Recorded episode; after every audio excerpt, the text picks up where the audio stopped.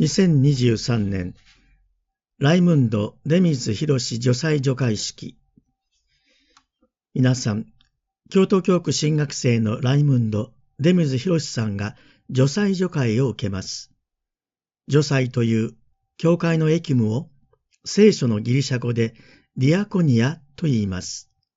使えることを意味します。使えることの模範は主イエス・キリストです。十字架の死によって徹底的に私たちのために仕えてくださいました。そればかりか、あなた方も仕える人になりなさいと、今も私たちを招いておられます。初代教会は司教の暗種によって性別され、精霊の賜物によって教会で公に奉仕するという除祭の身分を設けました。除祭は司教とその司祭団を助けます。除祭の役務は祈りを施式し、洗礼を授け、結婚に立ち会って祝福を与え、死に望む人にご生体を授け、葬儀を施式することができます。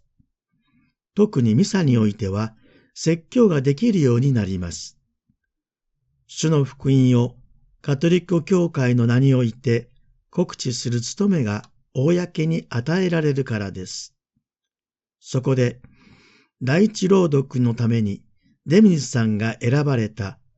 パウロのロマ書の一章の言葉を見てみたいと思います。パウロがロマ書を書いた目的は、ローマにいる信徒たちが福音について正しく理解し、その深みを知り、そして福音に恥じることなく、しっかりと立たせることが目的でした。この福音を恥とするという言い方に注目しましょう。十字架で死んだ救い主が神の子であるという福音は、当時のユダヤ人にはつまずきであり、ギリシャ人には愚かなことであり、誰が聞いてもいい話だ私も信じてみようということにはなりませんでした。しかも、社会で弱い者、取るに足りない者、見下されている者、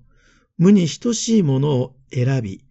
救いに召し出される神を信じるということなど、人間の強さや能力を称える違法人の文化においては愚かに見えてしまうのでした。現代社会も同じです。福音とは全く別の力や論理によって支配されている人々に、私たちキリスト者が福音を述べ伝えようとするとき、気遅れする気持ちや不安を覚え、ともすれば福音を恥とする思いに陥るかもしれません。では、その思いと戦うために、強い意志と恐れや不安に負けない不屈の信仰が必要なのでしょうかパウロはそう考えませんでした。パウロが見つめていたのは自分の意志の強さや信仰の深さではなくて福音そのものの力でした。福音には神の力が働いていることを信じていたパウロは自分の中にもある福音を恥とする思いと戦い、イエスを恥とせず、むしろ誇りとして福音を述べ伝える使命に彼は生涯をかけていくのでした。出水さん、福音に働いている神の力よりも、もしこの世の力や人間の力の方に現実味を感じてしまうことになったら、私たちは福音を恥とするようになるのかもしれません。福音を述べ伝える務めは、自ら福音の力に信頼している人でなければなりません。自らがイエスご自身を知る人でなくてはなりません。今日の福音ではイエスがペトロに網を下ろすよう命じられたとき、ペトロはイエスの言葉に従い、大量を経験することになりました。それまで何一つ取れなかったという人間の労働の不確かさに慣れてしまっていた一階の漁師は、イエスの言葉によって神の力を証しする器として用いられる選びを受けたのでした。そしてペトロは一切を捨ててイエスに従うという恵みをも受けることになりました。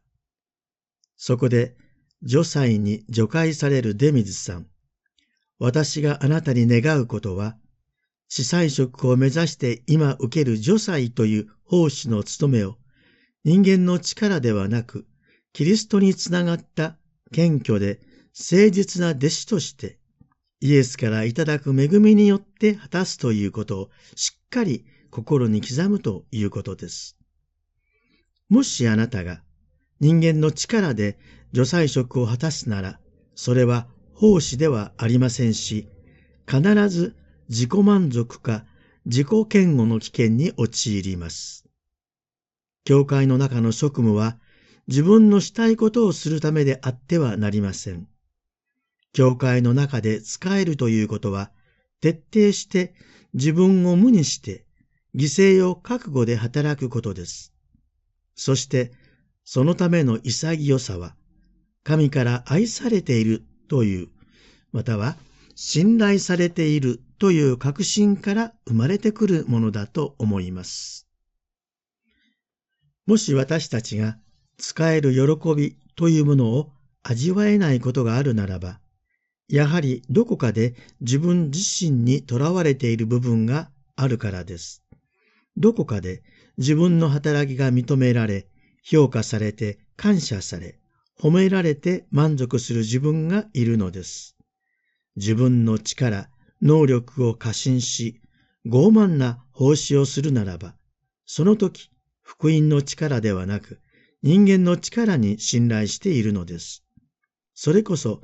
パウロが諌めた福音を恥とすることなのです。そもそも人間は創造された時から奉仕的な存在なのです。人間は自分自身の命の主ではないのです。私たちは誰もが他の人々の様々な奉仕を必要とする存在なのです。したがって私たちは奉仕の務めを果たすことで自分と他人の尊厳を見出すことができ、助けを必要とする人、使える人に対して自然に心を開くことができるのです。出水さん、除会の秘跡は七つの秘跡の中でも共同体の奉仕のための秘跡です。これから身につける女祭の祭服はダルマチカと呼ばれます。袖幅が広く、北家の短い祭服で、両手を広げると十字架の形を表すので、キリストの受難を思い起こさせますが、実際当時の労働者のスタイルを模していて、ストラを斜めにかけるのも動きやすいためです。あなたもダルマチカを着て、ご自分を無にして使えるものとなられたキリストの姿に近づいてください。パウロが諭しているように、福音を恥とする思いと謙虚に戦い、教会の聖職につく助祭として、心から神の身旨を行い、すべてを投げ打って主に仕え、人々に愛と喜びを持つ奉仕を行ってください。